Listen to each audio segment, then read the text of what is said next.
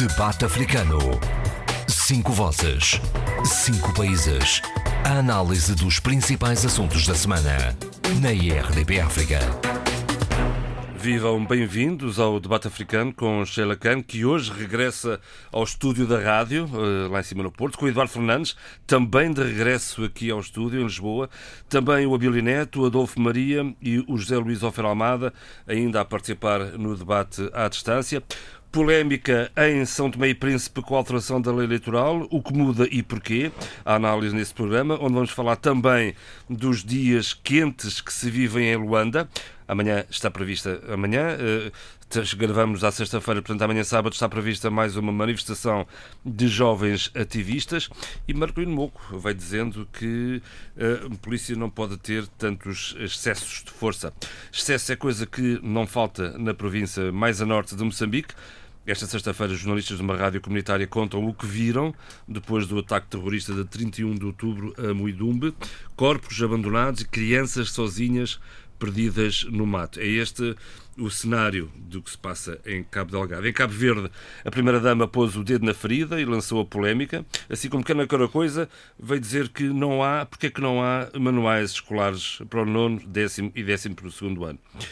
Bissau honrou a memória de Nino Vieira, cujos restos mortais repousam agora no mausoléu da Fortaleza da Amor. Enfim, temas para a próxima hora e meia de conversa, que começa a norte com Sheila Khan e uma vez mais com o drama de Cabo Delgado em fundo. Viva, Sheila, bom dia. Uh, muito bom dia.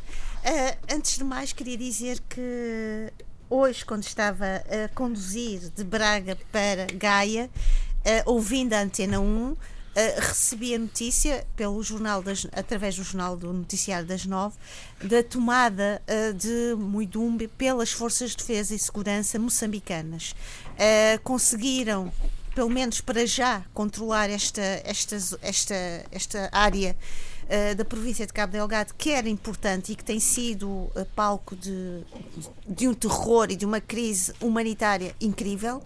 E realmente os relatos que são partilhados uh, são relatos de terror, são relatos de uma mortandade uh, que, não, que ninguém quer ouvir e que ninguém iria esperar num tempo em que Moçambique, o governo, com todos os seus, os seus esforços de acordos de paz, está neste momento a tentar solucionar salvar o país de três frentes. Em primeiro lugar, os ataques em Cabo Delgado, os ataques em, em contínuo eh, no centro de Moçambique e agora esta onda que é absolutamente assustadora eh, de raptos, nomeadamente eh, e o que aconteceu esta semana na cidade da Beira. E, portanto, o que nós ouvimos hoje através do relato de jornalistas é Uh, o, o, reconhecimento de corpos, muitos deles uh, em, num estado indescritível, crianças abandonadas, logicamente numa situação que, que, nem nos. para quem está neste, neste conforto das nossas vidas, não obstante esta pandemia e todos estes, estes graus de confinamento aos quais temos estado submetidos, mas não nos para nós esta, esta vivência este, este horror que está a acontecer em Cabo Delgado faz-nos mal à nossa sensibilidade, faz-nos mal a esta necessidade cada vez maior de paz. E, portanto, veremos o que é que vai acontecer em Cabo Delgado, porque, e, e aqui retomando o João Pereira, uh, uh, o desafio de também refletirmos sobre a possibilidade de moeda ser uh, uh, controlada pelos, pelos rebeldes. Portanto, este, esta, esta nova conquista, diria, vitória, que eu espero que não seja apenas temporária, porque nós sabemos que o palco de guerra é muito vulnerável, é um palco em que uns ganham, outros perdem, que depois passado pouco tempo temos uma reviravolta uh, uh, inesperada e portanto os relatos em termos de de, de vítimas e que são vítimas muitas vezes que depois com, uh, transportam consigo, e isso era importante falarmos, traumas que muitas vezes nunca são solucionados. Há uma, há uma, há uma novidade aqui, Xara, se me permite interromper a sua. A sua é, é, enfim, a realidade de Cabo Delgado é diariamente reportada aqui na RDP África, Sim. mas há, uma, há um dado novo. Começa agora a despertar atenção nos média de referência, nos média internacionais. A comunidade internacional está mais atenta ao que se passa. Oh, oh. De resto, de resto um, o Filipe Nuzzi pediu até, já reconheceu que sem o apoio internacional eh, não é possível acabar com o terrorismo em Cabo Delgado. Uh, eu concordo consigo no sentido em que no, normalmente não vejo só os canais de noticiários portugueses. Uh, por uma questão empática e de vivência minha, vejo imenso e sigo com muita regularidade a BBC e, portanto, mesmo a BBC e mesmo outros, outros canais têm reportado e têm falado com detalhe e cuidado sobre a questão de Cabo Delgado, que, acima de tudo, o que se transforma numa coisa mediática não é só o conflito de Cabo Delgado, é também e, acima de tudo, o que se está a passar ao nível da crise humanitária. E é essa crise humanitária que tem chamado e alertado e, e despertado essa atenção essa sensibilidade, que eu acho que é muito mais do que mediática, é também uma sensibilidade em perceber que uh, estão em vida uh, a sustentabilidade, a segurança de um povo que é que se vê uh, uh, no meio de, uh, e, de, de, interesses não apenas económicos, mas também interesses militares, interesses económicos, sim, sim, económicos. económicos, mas que depois se transformam e que, e que transbordam para as questões e da logística. E geopolíticos, e mesmo, porque também. aqui a intervenção de Macron não é inocente. Claro, e já tínhamos falado sobre isso, não é?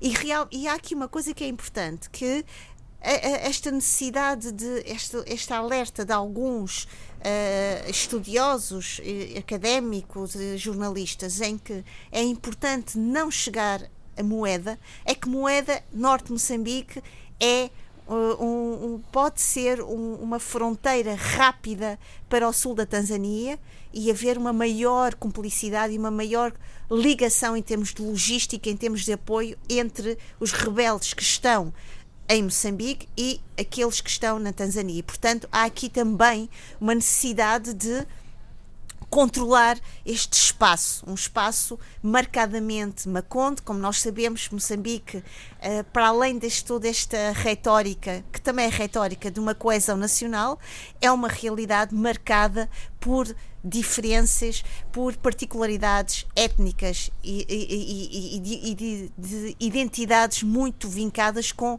as suas vivências de, eh, de etnia e, dialectos e que muitas vezes estão muito mais ligadas a outros países do que propriamente a Moçambique. Estamos a falar no caso dos Macondes. E, portanto, há aqui uma preocupação também do próprio governo de invisibilizar, de tornar difícil um, as comunicações em termos de logística, as comunicações em termos de apoios entre os vários grupos uh, que estão, embora uh, territorialmente espalhados, mas que têm entre eles cumplicidade e que muitas vezes são cumplicidades que trans, transfronteiriças. Vamos uh, abrir o debate ao, ao, aos restantes uhum. ilustres membros deste painel. Eduardo, re, re, reaparecendo em estúdio, tem, faça favor de, de ter a palavra.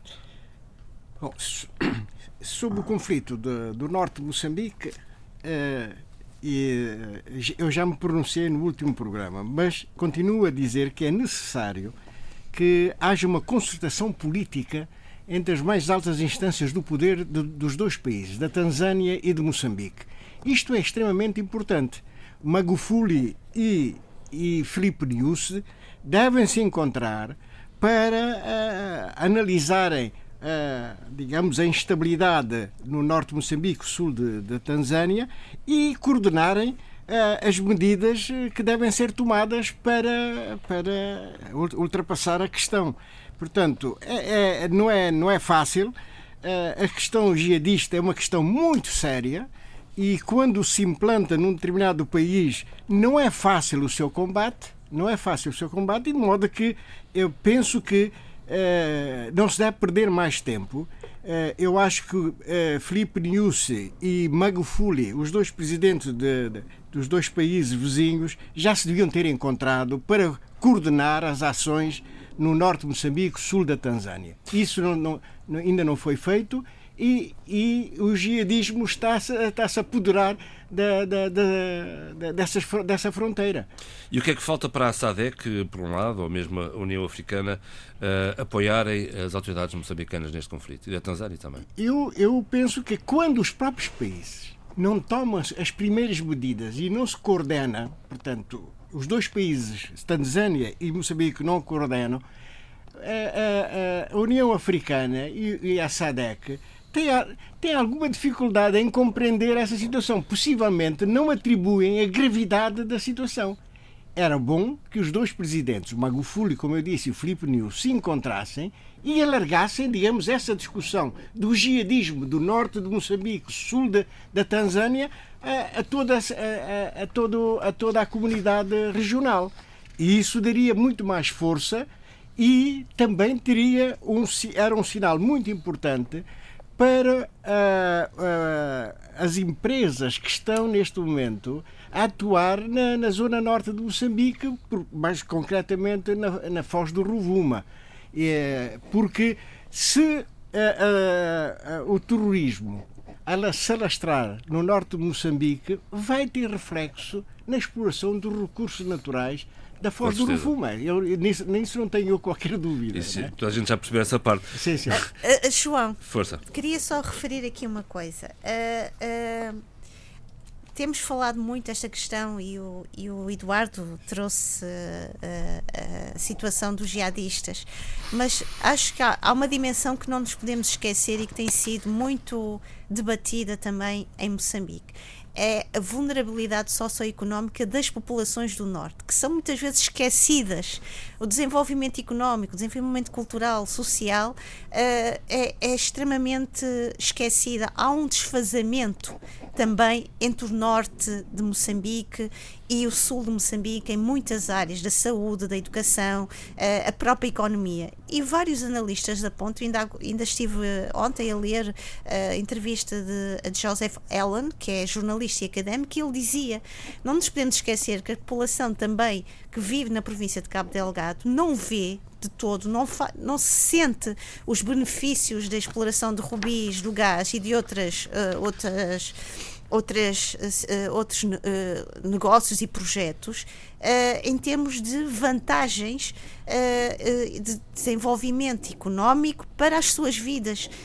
eu não estou a dizer aqui e a tornar explícito que a, a população é cúmplice destas situações. O que eu estou a dizer é que estes movimentos também utilizam é esta vulnerabilidade é e, e, e, e, tornam refém esta situação, esta realidade, para tornar todo o seu ato de terror, de, de legitimação, esta ideia de salvamento, é muito mais ágil. E isso é importante também trazer para o nosso debate e para esta, esta dimensão socioeconómica não pode estar desligada uh, desta situação em Cabo Delgado. Alguns dos meus caros amigos quer, quer pronunciar sobre este assunto? Uh, não sei se. Força. Posso, não posso? Faz favor. Uh, duas coisas, enfim, tem muito que ver com aquilo que foi noticiado ao longo desta semana, tanto do lado da RDP África, que fui ouvindo, como uh, também uh, do lado de outros meios uh, de comunicação internacionais, nomeadamente a própria Al Jazeera, que é o facto de, pela primeira vez, ter sido noticiado com algum impacto a prisão de pessoas na Tanzânia, de pessoas ligadas a estes grupos no norte de Moçambique e que faziam de facto uma espécie de, de base de apoio de retaguarda desses, desses terroristas no norte de Moçambique. Portanto, já houve uma ação forte do ponto de vista das forças de defesa e segurança da Tanzânia, no sentido de identificar e deter e de tentar cortar eh, a cadeia de ligação com um, os terroristas de Cabo Delgado. É evidente que ainda foi só uma primeira ação a ser mediatizada. Esperemos que por trás dessa ação que tenha havido de facto, todo um, um trabalho de inteligência no sentido de agir firme e concertadamente, firme primeiro do lado da Tanzânia, que é fundamental, como disse, como temos vindo a dizer e como dizem todos os, os especialistas, não é? Mas também em coordenação com uh, Moçambique, que é o país vítima, digamos, uh, desta situação, como disse bem o Eduardo Fernandes, que chama a colação uma coisa que ninguém consegue entender de todo, eh, uma conversa e uma, e uma, e uma, digamos que um encontro ao mais alto nível entre os dois presidentes para uh, se tentar debelar a situação. Portanto, fica a ideia clara de que uh, na Tanzânia uh, existe uma organização suficientemente sofisticada e suficientemente bem gerida para dar apoio logístico de, recurso, de outros recursos, mas também apoio humano uh, aos terroristas que estão no, no, no, no, norte de Moçambique. Isto para mim espantou-me, porque nunca pensei que a coisa fosse tão bem articulada no território uh, no território fronteira norte com, com, com Moçambique. Pensei que fosse algo muito mais longe, muito mais distante, quando fazia essa ligação com tudo que está a passar no centro, uh, no centro da África, nomeadamente na, na, na República Democrática do Congo, e que fosse só uma espécie de ponto de passagem a Tanzânia, o sul da Tanzânia, para, para, eh, para eh, essas, essas forças terroristas que estão no Moçambique. Não, é algo muito mais eh, estável, é algo muito mais fixo e isso, de facto, tem que merecer uma resposta forte dos dois lados da fronteira. Zé Luís, quer, quer dar a sua opinião sobre esta matéria?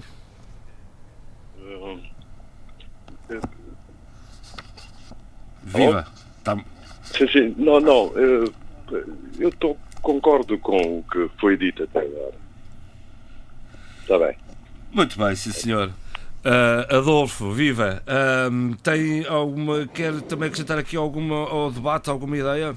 Relativamente Não, já tenho falado sobre isto, já a Sheila também falou nas desigualdades que há entre o norte e, e, o sul e por aí fora. Mais os meus colegas, acho que não vale a pena acrescentar é, ao que já tem sido dito e foi dito hoje. Então não se vai embora porque vou continuar consigo, porque justamente por causa da semana quente de, a que se viveu em, em Luanda, na ressaca das manifestações eh, da, da manifestação da semana passada, uma ou outra no dia 24 de outubro, uma que se projeta para este sábado, dia 21, e aqui com reações eh, de, de, de tentar acalmar uh, as hostes, ao estar enganado, Adolfo Viva. Está certo e também está enganado, porque a situação é muito movediça.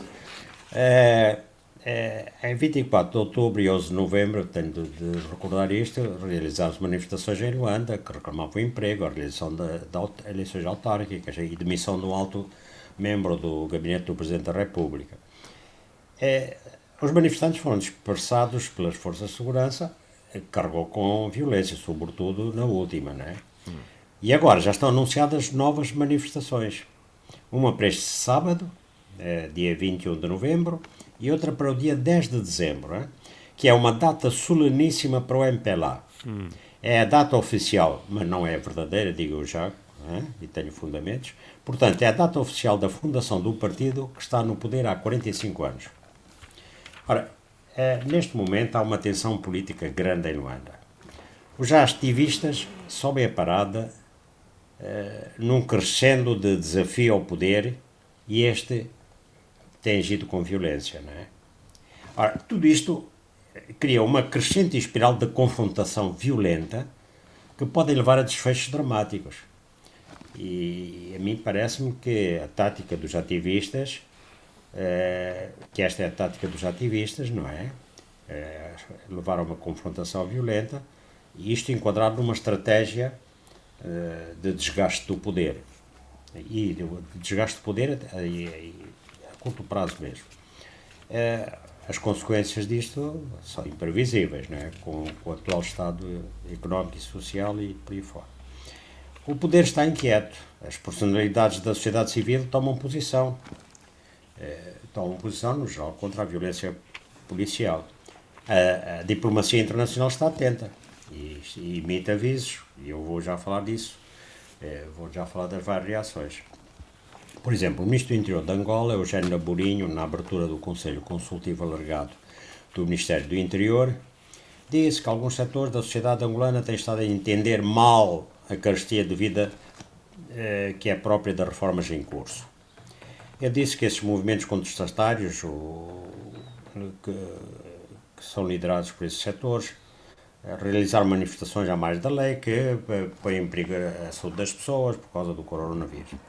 Mas aproveitou o ensejo para apelar também a uma importante franja do Ministério do, do Interior, ou seja, os efetivos, no meu membro, os efetivos da Polícia eh, Nacional, para fazerem tudo para evitar alguns excessos enquadrados no que eles chamam enquadrados no erro profissional.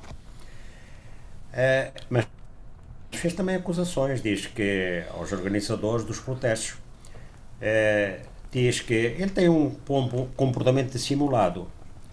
Eh, de um lado, eh, apresentam umas certas reivindicações e diz que se vão manifestar de forma pacífica e, e na sequência promete tomar o poder, destruir a estátua do, do presidente Agostinho Neto, proclamar uma nova independência nacional, o, que não só de, demonstra, diz o, o ministro, desrespeito aos princípios da democracia, como também evidencia a tendência ao alcance do poder por via anticonstitucional. Isto disse o, o ministro do Interior. Por outro lado, o Ministro da Justiça e Direitos Humanos, eh, Francisco Queiroz, tinha admitido, já noutra ocasião, que houve excesso dos manifestantes e, e da polícia no protesto de 12 de novembro. No meio disto tudo, uma personalidade que já foi muito grada uh, dentro do MPLA, já foi Primeiro-Ministro, já foi Secretário-Geral, etc. E Secretário Executivo, da CPL, e Secretário Executivo da CPLP também? Executivo, exatamente e que, obrigado, e que eh, desde há muitos anos já uh, se tem, digamos, demarcado uh, das posições do, do seu próprio, não sei se é membro do MPLA, mas do, do, do, do MPLA. Ele diz que tudo o que vem acontecendo de desastroso e lamentável, assim acontece e, isto é que é interessante, e desde até antes da nossa independência. Falamos de Marcolino Moco. Faltava o nome, Marcolino Moco. Moco está a dizer isto. Se, for, se, fosse eu a dizer isto, aqui há uns anos, caía-me o Carmo e a Trindade. O de Carmo, a Trindade, a sede de Luanda, tudo isso. Mas finalmente, agora, é, é, ele está a falar de uma coisa que é realmente verdade. Diz ele, porque como elite liderante, não colocamos o acento tónico na ideia do bem comum, mas sim nos nossos interesses de grupo. Isto é muito interessante. E ele diz, eh, portanto, na sequência da própria sociedade por inteiro, não tem como de, eh, desprovido uma estratégia de interesse nacional, etc. Uma excelente crítica. E depois ele diz, há cerca de mais ou menos 20 anos a esta, cheguei a essa conclusão e deixei de me envolver tão afincadamente numa corrente de ação político-partidária onde não encontrava espaço para agir com qualquer esperança de obter algum resultado no quadro daquilo em que acredito. É? Subscrevo inteiramente isto é, é por isso que também eu estou há muitos anos fora do, do, M, do MPLA. É, o novo consulado, diz ele, do presidente João Lourenço, acalentou-me, e sem dúvida muita gente, muitas esperanças. É com muita pena ver que vejo um ambiente económico e social muito deteriorado e que se volta agora de forma tão explícita a usar-se dos mesmos métodos autoritários que não nos levam a lado algum, especialmente num tempo em que dominam as novas tecnologias de comunicação. Entretanto, os promotores, uh, vai, há os promotores da manifestação deste sábado, dia 21 de novembro. E é gente de peso. Fernando Macedo, Helena Vitória Pereira, Leandro Freira, Moata Sebastião e Laura Macedo. E eles subscrevem, então, um, um pedido, uma carta à, à PGR, portanto à Procuradoria-Geral da República, para a abertura de oito inquéritos Estão a subir a parada, é. não é? Já estão a subir a parada. Certo, isto é, isto é, é, e é, Portanto, o crime de associação criminosa praticada pela direção do MPLA liderada, liderada pelo Sr. José Eduardo dos Santos, é dito na carta, não é? Que institucionalizou a política de acumulação primitiva de capital que se traduziu na prática de crimes de corrupção. Também o atual presidente João Lourenço é visado, porque na carta diz que se investigue como se tornou ele dono, num dos donos do Banco Sol e do Banco Angolano de Investimento E também pedem que seja uh, uh, averiguada a responsabilidade civil e criminal do seu chefe de gabinete, Edeltrudes Costa, com base nas denúncias de enriquecimento ilícito. Uh, depois pedem a responsabilidade de José, Santos, de José Eduardo Santos e outros homens fortes do seu regime, uh, citam o general Dino, o general Copilipa e Manel Vicente, na trafigura, na trafigura que era uh, aquela intermediária de matérias-primas baseada em siga pura que fornecia a Angola todo o gasóleo, o gasóleo sujo, diga, ultra sujo, e gasolina que se usava no país. E também uma investigação para provar a responsabilidade civil e criminal do atual presidente da Comissão Nacional Eleitoral, Manuel Pereira da Silva, Manigo. Uh, uh, pronto. Entretanto, noutras reações, esta agora vou falar isto, de uma reação internacional. Diga uma coisa, Adolfo, isto, isto quer dizer que, que os angolanos eh, perderam a paciência e estão a perder o medo, como diz Eu vou já o Atibeirão? Não, vou já lá. aliás, vou já lá. É, sim, é, vamos lá ver. Não sei se, não sei se pode assim generalizar. Hum. É, agora, que os ativistas, mesmo aqueles que a um momento dado ficaram moderados à espera das, das reformas de, de João Lourenço, que esses perderam a paciência, perderam. mas é evidente que as situações são cada vez mais gravosas, situações económicas e sociais, e que este, estas provocações ao poder e cada vez mais sincronizadas e que, que alastrando a, a, uma a tal elite, uh, não sei, se, se, quando tiverem repercussão na própria rua, não sabemos mesmo o que é que isso vai, como eu disse no princípio, né? o que é que isso vai originar. A Primavera Árabe... Está-se a criar toda uma dinâmica parecida, eu creio que é essa a estratégia, parecida com as chamadas primaveras árabes. Ora, era aí que eu queria chegar. Começa na é, rua, é, devagarinho. É um bocado requentado. Uhum. É um bocado requentado. E o regime, ser um, e o regime aguenta-se? O regime não vacila, mas não cai? É, não, está-me a fazer umas perguntas altamente provocadoras. é... meu, amigo, meu amigo está à vontade. não, é, quer dizer. É, Eu estou aqui a provocar o debate. Não, a ideia tem, é não, essa. com toda a razão. E, a ideia é, é apenas esta. Não, não. mesmo que os ouvintes que os ouvintes dizem assim, vamos lá ver, ver, ver se a gente dizer. não dorme aqui hoje, pá. Vamos lá ver se a gente, o que é que ele vai dizer. Não, eu acho que não há ainda meios para para se pronunciar. O regime é um regime que tem muitos meios de, de coerção, de, de sedução e de pressão. Sedução cada são cada vez menores e de, hum. e, e, de repressão mesmo.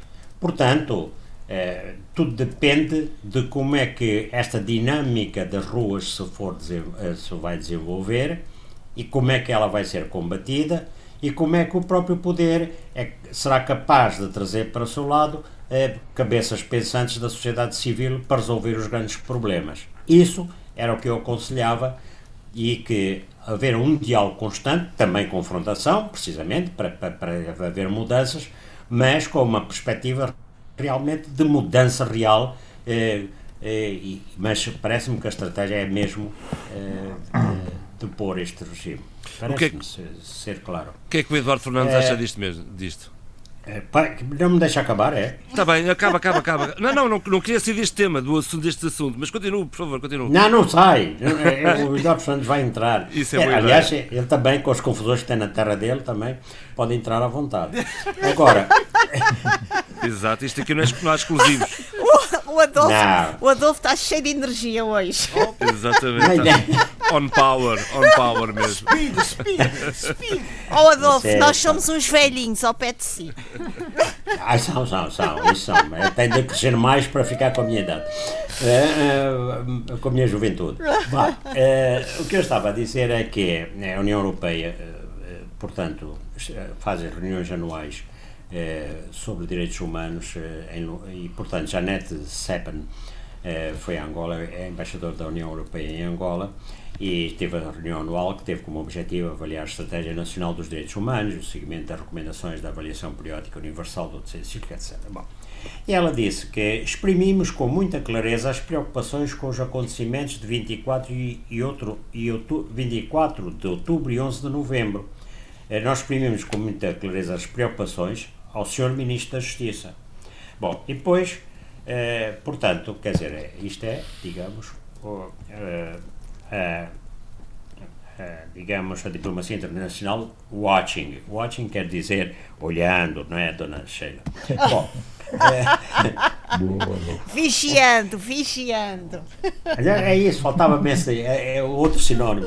Bom, mas agora, eh, Luati Beirão eh, disse que espero que os dias 24 de outubro e 11 de novembro, em que a polícia reprimiu o protesto em Luanda, que levou até à morte de um, de um jovem estudante, tenham servido de algum tipo de lição para o poder político deixar de querer impor a sua vontade e usar a Polícia Nacional para servir de tampão, escondendo-se atrás dela para voltar a fazer o que tem feito. E diz: eh, e de estas práticas, estes crimes, têm os dias contados. Quando as pessoas perdem o medo, o caldo entornou. E se o poder político não percebe que as pessoas estão no limite e à beira de perder o medo, o poder político arrisca-se a cair na rua. E notou, eh, Lote Beirão notou que ao longo dos últimos três anos, a altura em que o presidente João Lourenço chegou ao poder, eh, houve inúmeras manifestações que se, se, realizaram sem problemas de maior. E ele acha que João Lourenço Lote acha que João Lourenço se deveria pronunciar sobre o assunto e que o Comandante-Geral da Polícia Nacional, bem como o Ministro do Interior, deveriam pôr o seu lugar à disposição.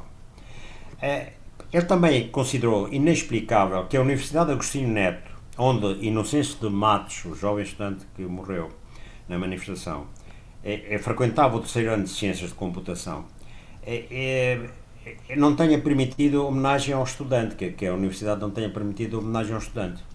E, e ele diz, como é que até, até, na academia se consegue levar a repressão política a impedir simbolismos como estar de roupa preta e fazer um minuto de silêncio como é que a polícia é chamada e aceita o papel de não permitir a entrada de estudantes no seu recinto escolar? Isto foram as declarações do Otto Beirão. E me quedo por aqui. Eduardo, até onde é que isto pode chegar? Ah, eu, em primeiro lugar, eu gostaria de, de, de falar de, de uma questão que é fundamental em Angola, que é a questão demográfica. Angola está com uma taxa de, de, crescimento demográfico perto dos 3% já esteve em 3,1% e agora está em cerca de, de 3%. Isto significa que se duplica, duplica-se a população, a, a duplicação é durante um período de uma geração. Isto é, em 24 anos, a duplicação da, da população uh, angolana. Isto deveria merecer por parte das autoridades, do governo, uma política muito clara em matéria de planeamento familiar, que é uma coisa básica que hoje está muito difundida, mesmo nos países africanos. Porque uma taxa de, de fecundidade da ordem dos quase 6%, já, já esteve em 6,1 e agora está em 5,6 nascimento em média por mulher, é extremamente elevado. E, portanto, vamos ter cada vez mais juventude, vamos ter cada vez mais protestos a, a, a, para que se crie empregos, para que seria a juventude a primeira coisa que reclama é a educação e depois o emprego. E aquelas manifestações que vimos em Luanda dizem precisamente isso. Nós precisamos trabalhar, nós queremos trabalhar. É? Antes disso, possivelmente, terá que haver nós queremos estudar. Hum. Também é outro, outra questão muito séria. Exatamente. E, portanto, Uh, os governos dos nossos países, eu, eu incluo todos os, nossos, os, os, cinco países africanos de expressão portuguesa, uh, devem ter muita atenção na dinâmica demográfica. É, é uma política que ninguém liga. É, é, ela é tão sorrateira, ela uh, vai avançando. É subtil. Subtil, porque é como o, o, o grande demógrafo francês chamado Alfredo Solvay dizia o seguinte eh, a demografia eh, evolui como o ponteiro das horas e não dos minutos nem dos segundos. Quase que é quase imperceptível. Só que de, em determinado momento damos-nos conta de que temos um problema sério e que devemos encarar. E em África, isto é uma verdade que não se pode contestar. Nós temos uma pressão demográfica extremamente elevada para a qual os nossos governos não estão preparados para dar resposta consequente. Isto é, no domínio da saúde, primária, às vezes, Uh, quer no, no, domínio da educação, há insuficiência de escolas, de salas de aulas, toda a gente sabe disso. Fazem-se, ah, têm-se aulas baixo dos mangueiros, não é? das árvores. Portanto, a questão demográfica devia ser objeto por parte dos governos africanos e levá-lo muito a sério porque uh, poderá comprometer o futuro desses, dos nossos países no continente africano. Eu, eu e queria, por aqui me fico. É, é, Força. É, é, as observações do Eduardo Fernandes são muito importantes. É? é? evidente que essa questão demográfica é, é uma questão que exige uma estratégia e vai se resolver a médio prazo. Agora, as consequências do enorme aumento da população e a chegada ao mercado de trabalho, a chegada a, aos cuidados, de, à necessidade de cuidados de saúde, a chegada à, à época de ensino, à, à, idade de ensino, desde o primário até o universitário, é, vai crescendo de uma maneira avassaladora. E, neste, e, e, portanto, isto são as consequências sociais. Mas tem também as consequências políticas. A não satisfação de, de, das necessidades e dos anseios traz então a revolta. E sucede que em Angola, por exemplo, novas gerações, quer dizer, as gerações que já não nasceram, ou pelo menos já não se lembram da Guerra Civil, né, têm nas próximas eleições, em 22, têm 20 anos. O direito de voto é aos 18. Né? A Guerra Civil acabou em 2002. Portanto, o que é que eles conhecem do país? Não conhecem aquele passado, os heróicas lutas de libertação, etc. É, mesmo já os pais pouco disso, pouco lhe contam disso. O que eles conhecem é aquele cotidiano. E um presente, e, e um presente conhece, cheio de certezas. Exato. Não, e, e, e, depois conhece, e depois sabem que uh, o responsável daquilo, ou, ou, pelo menos assim uh, dizem, não é? É o governo. E que esse governo está lá, é, é dirigido por um partido desde a independência não é? Portanto, aquela quantidade de aqueles eh, muitos muita gente que era afeta ao MPLA, afeta afetivamente, e portanto era simpatizante, porque realmente de, tinha crescido com o MPLA dentro da independência, eh, etc. Eh, essa gente vai pesando cada vez menos no quadro político angolano. E são os jovens que realmente uh, vêm para a boca de cena. Eh, de maneira que as consequências são tremendas, isso é verdade. E no caso de Angola, vai-se ver que, eh, quer dizer, não sei como é que vão decorrer as eleições de 22, mas eh, aí a grande maioria é de, de, de, jovens, como eu disse, né, que já não têm nenhuma ligação ao passado político de independência, conquista da independência e construção do país. Uh, oh, Adolfo, desculpe, deixa-me só dizer uma coisa. Essa, essa, essa desconexão com o passado não é culpa dos jovens, mas sim de um Estado que, se, que, não, se, que não promoveu uma educação, não é? Que pudesse não, sempre. Promoveu, sim. Uh, uh, então, quando é que está não, a falha? promoveu a mentira. Promoveu a mentira.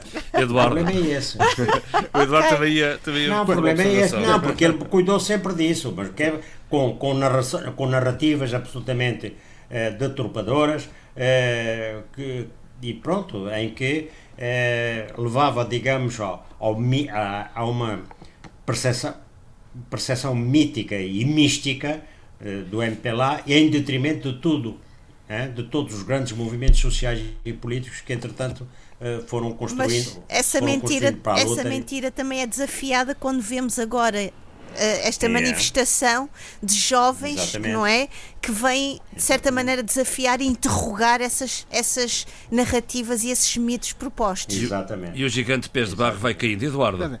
Não, eu queria recordar que a FUNOAP, que é o Fundo das Nações Unidas para a População, uh, recomendou à Angola, não há muito tempo, em 2019, que a Angola deveria aproveitar o dividendo demográfico não é? Portanto, a dinâmica da populacional é de tal ordem de que há que aproveitar a juventude, portanto, o tal dividendo demográfico, para o desenvolvimento da, Angola. Para isso é preciso criar trabalhos e, e empregos, Exato. Certeza. Para isso é preciso que, que, que, haja, que haja emprego. como, como uh, criar esse emprego? Eu não tenho a varinha mágica. Essa é a pergunta do milhão. Não, é do milhão. Não tenho a varinha mágica. Mas todos nós sabemos de que exportar matérias-primas e não transformá-las é um erro de palmatória e que nós pagaremos isso com língua de palmo.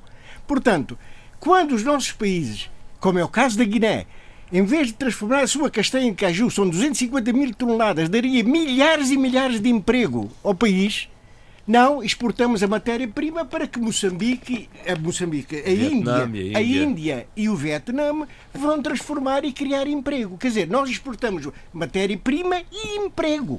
Exportamos mas, Eduardo, emprego também. Isto é grave. Mas Eduardo, Isto é grave. Eduardo Fernandes.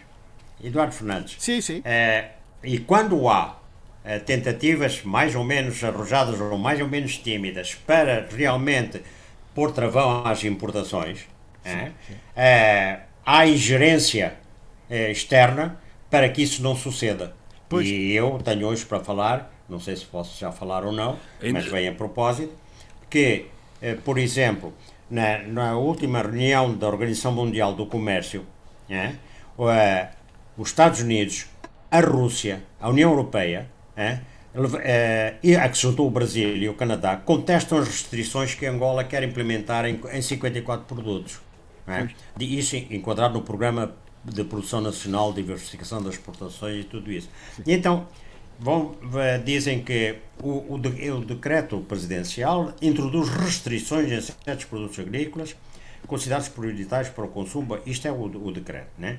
E então, o que é que eles dizem? Uh, a Rússia entende que as medidas não se justificam com dois artigos do GATT a União Europeia explicou que entende a intenção, mas eh, tem de cumprir as regras da OMC.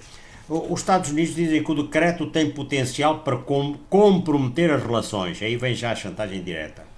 E os nossos americanos, muito paternalisticamente, aconselham Angola a solicitar assistência técnica ao secretariado da OMC para notificar a forma apropriada de aplicar qualquer medida comercial.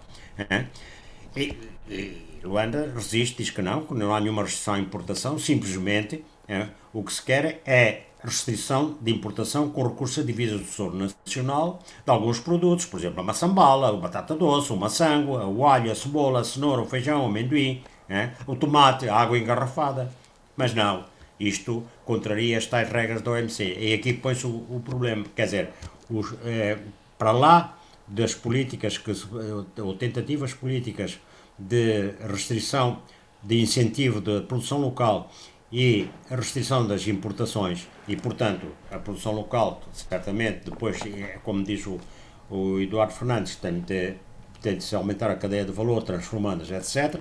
Mas isso não é do agrado Uh, também dos grandes poderes económicos externos. Eu gostava de ouvir o José Luís Alfeira Albada. Está ainda, não está, José Luís? Viva! Estou, estou, estou, estou. Tem alguma coisa a dizer a este respeito? Já agora, para entrar aqui um bocadinho. Eh, as manifestações em Angola, eh, parece-me que denota uma grande pujança da juventude e da sociedade civil e acabo de ler um editorial do novo jornal de Angola a dizer que o presidente João Lourenço tem que ter um discurso de diálogo com, com jovens. Eh, e até cita a campanha eleitoral de Mário Soares contra Freitas do Amaral, aquela famosa frase Soares é fixe, né? para dizer, para perguntar se João Lourenço é fixe. É, portanto, para ser fixe, teria que ter esse diálogo com, com a juventude nessa situação extremamente difícil porque passa a mesma juventude. Uh, portanto, é o que teria a dizer Sim, o, o, nosso Adolfo Maria já, já explanou abundante. Eu não, quero é que meu, eu não quero é que o meu querido amigo não deixe de participar aqui no debate, apesar de estar ao telefone. E Abílio, quanto a nós, Uh, estas manifestações podem ser o arrastilho de uma primavera camuflada que aí estava a aparecer em Angola? Uh, uh, a coisa de nove anos, uh, colocámos aqui e, e, fizemos uma análise muito profunda quando acontecia as primaveras, quando aconteciam as primaveras árabes, é? porque elas foram muito diversas e com fins diversos e com objetivos também diversos e, e, e, com, e, com, e sobretudo com estádios hoje nesses países, estádios diversos. Mas quando foi, digo eu, desses acontecimentos, havia mais dois ou três países africanos a sul bastante vulneráveis à possibilidade de mimetismo, de, ter, de incorporação interna de impactos semelhantes àqueles impactos que aconteciam na África do Mediterrâneo. E Angola era uma, um desses países risco. A verdade é que José Eduardo Santos resistiu, resistiu bastante bem, mas ainda beneficiava em 2011, digamos, de uma, de, um, de, de, de uma economia que ainda vivia, de certa forma, no final da bolha, mas ainda conseguia eh, tinha alguma pujança ainda para se manter.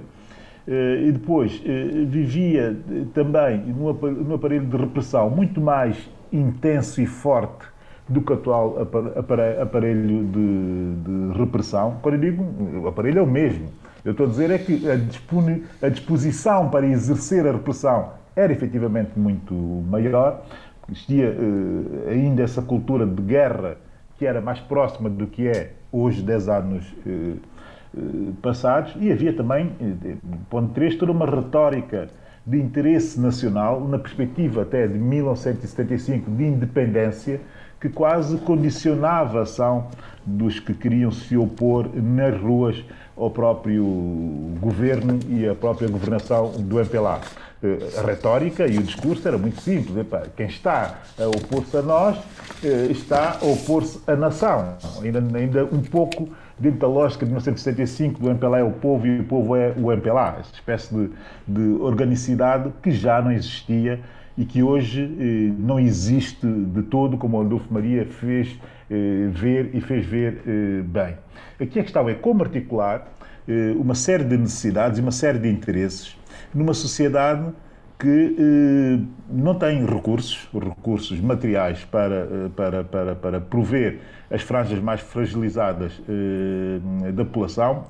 Segundo, uma, uma, uma, uma, um país que sempre se viu com, aqui está o paradoxo, com recursos para se considerar efetivamente um país eh, rico e essa realização eh, da riqueza não chega às margens, não chega aos mais eh, pobres.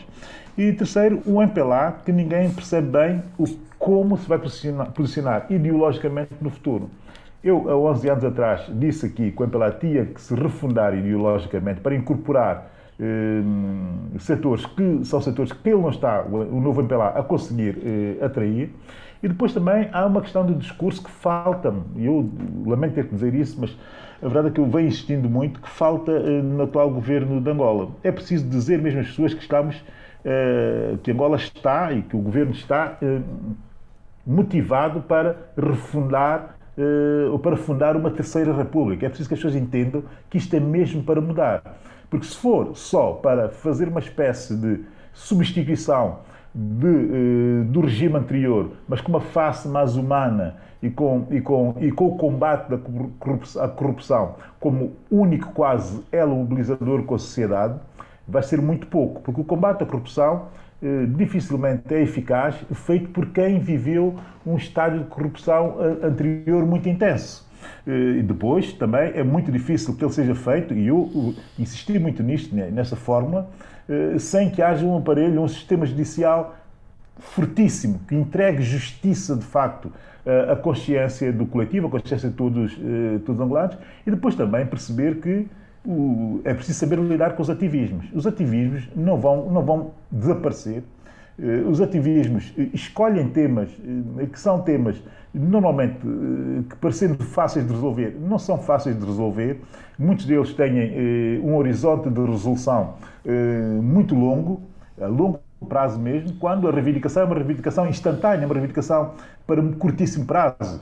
Portanto, o político tem que saber lidar com essa, com essa situação e, e, e não é só uma questão de ele ser eh, simpático às reivindicações. Ele tem que ser muito mais que simpático às reivindicações. Ele tem que deixar claro que está para mudar. Mas isso é transversal, não é uma questão só de Angola e muito menos só de, de, de, de João Lourenço, mas é transversal hoje a toda, a toda a África. Angola ainda tem sorte, o que eu vou dizer é muito arriscado, mas tem mesmo que dizer, de ter um presidente que entende o, o, o, o seu país, que se preparou para governar. Há países africanos com situações muito complicadas, que têm na presidência, como dizia um amigo meu, qualquer comentava esta semana, e essa é a grande verdade, eh, gente que esteve, e sem, sem qualquer desconsideração para essa gente, mas gente que esteve aqui na Europa a, repartir pizza ou a vender hambúrgueres, e estão hoje à frente, muito rapidamente, saindo desses empregos, muito rapidamente à frente de países em África. Nós temos que ter consciência, também estamos com as lideranças muito mal preparadas. Não é o caso de Angola. Portanto, não, se está, é não se está a lembrar de alguém em particular, não? Não está a lembrar-se de alguém não, em particular? Série, não, há uma série de novos líderes, eh, há uma série de novos líderes africanos com este tipo de perfil e que ainda por cima, com uma espécie de populismo uh, extremamente demagógico, está na moda, porque estão impreparados e porque são impreparados e que parece que vão resolver tudo no imediato, parece, parece que vão fazer do livro em todas as necessidades reivindicadas pela população no imediato, mas que não se consegue encontrar solidez nem de discurso, nem de operatividade e muito menos capacidade e competências para executar eh, tudo aquilo que dizem e que vão dizendo dispersamente sem que exista uma, uma ligação que faça sentido uh, nesse tipo de tiradas uh, pedagógicas. É. Já vivemos com populismos revolucionários, uh, agora estamos a chegar ao limite de termos uma geração de populistas pós-revolucionários que podem, de facto, atrasar muito daquilo que a África foi conquistando, sobretudo nos últimos 20 anos. Olha, Billy, eu vou, eu vou, eu vou aproveitar a, a deixa. O Eduardo queria dar aqui uma, uma, uma, uma chegazinha. A chega que eu queria dar é o seguinte. Por vezes, nota-se entre os líderes, sobretudo no continente africano, de uma falta de visão para os seus próprios países. Quando um líder não tem uma visão perfeita sobre a realidade do país, é muito difícil eh, fazer uma boa governação. E isso acontece a miúde no continente africano. É depois de estar no poder, depois de conseguir através de manobras e manipulações de várias ordens, chegar ao poder, é que começa a inteirar-se dos graves problemas do que é o poder, do, do que é o poder e os graves problemas que vão é enfrentar. É difícil governar. Muito bem. Bom, vamos, vamos avançando uh, para, para outros temas. Uh, Eduardo, agora aproveito uh, a boleia de, de, desta, desta chega para falarmos um bocado da Guiné e falarmos do, do, do Dia Nacional das Forças Armadas, por exemplo. Sim, eu ouvi com muita atenção uh, a entrevista que o Ministro da Defesa, Sanji Fati, o general Sanji Fati, deu a Fátima Chuma Camará, a jornalista correspondente, correspondente em Bissau, em Bissau e, e portanto e, e tocou em, em, várias questões uh, extremamente importantes uh, e, eu gostaria de partilhar aqui alguma experiência eh, que eu tive com as Forças Armadas. Eh, não é segredo de ninguém, não, não. Portanto, eu estive no governo, estive durante alguns anos no Tesouro, portanto, e estive, portanto, eh, a participar todos os anos na preparação do Orçamento Geral do Estado da, Guiné-Bissau. E o que é que acontecia? É que uh, tínhamos sempre alguma, alguns problemas com as Forças Armadas porque não se conhecia perfeitamente os efetivos, não se podia, portanto, fazer o cálculo exato das necessidades das Forças Armadas e era sempre uma tarefa extremamente penosa de fazer. Não queríamos desagradar as Forças Armadas, não, não, não, não era, mas também tínhamos que ter um orçamento queria ser uh, analisado e vistoriado por parte da, do Fundo Monetário Internacional e também do Banco Mundial. E portanto nós tínhamos que ter um trabalho sério. E, e não era e não era não era muito fácil. Uh, não sabia exatamente quais eram os efetivos das Forças Armadas ainda hoje parece que é um bocado tabu. É, sim. Eh, aliás, era isso, era nas Forças Armadas e era na função pública. Durante Exato, muitos anos, nós não sabíamos quantos funcionários públicos existiam. E havia a dobrar e triplicar. Exatamente. Quer dizer, eh, porquê? Porque não havia concursos. A, a, a entrada Uh, do, da, do pessoal na função pública. Isso agora parece que a história está a repetir, não é? Está-se a repetir e já está a ser contestado. Isto porque a contestação é, é, é, é motivada pelo facto de haver certos partidos de grande influência que conseguem meter os seus militantes na administração pública. Quem está no poder Quem... mete os seus amigos, e os seus amigos. os boys. Isto é extremamente grave e, portanto, temos que voltar aos concursos eh, da admissão na, na, na, administração pública. E que fazer aos outros, entretanto, porque eh, o Orçamento de Estado continua a contar com eles. Não é? e, e esse é que é o problema. Esse é que é o problema. A, a, a não existência do, dos concursos públicos uh, começa por, uh, por falsear tudo aquilo que é o objetivo de melhorar Uh, uh, digamos, os, os quadros da. Onde da... há um posto de trabalho, há três ou quatro para o executar. Executar, mas é preciso terem preparação para isso. E, pois. e sem o concurso público ficamos sem saber se o, se o admitido uh, está preparado e tem preparação para, para exercer o cargo para onde entrou. E isto é extremamente grave, porque entrar é fácil, mas quem é que vai conseguir pôr essa pessoa na rua. E se entramos numa lógica de organização do Estado, por exemplo, o, o, o Eduardo falava aqui na redução dos dias feriados Sim. na Guiné-Bissau. Eh, eh, as pessoas gostam dos dias feriados e em Bissau e na Guiné há muitos, há Sim. muitos feriados. Não. Haverá. Agora, o grande problema é se são demasiados ou não demasiados.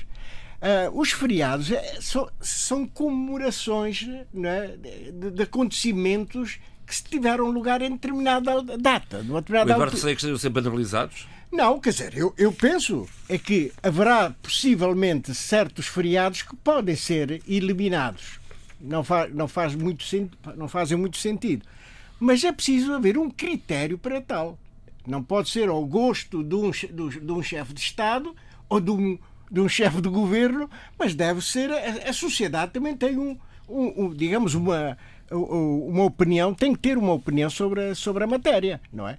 E além disso, existem vários tipos de feriados. Existem feriados nacionais, existem feriados religiosos.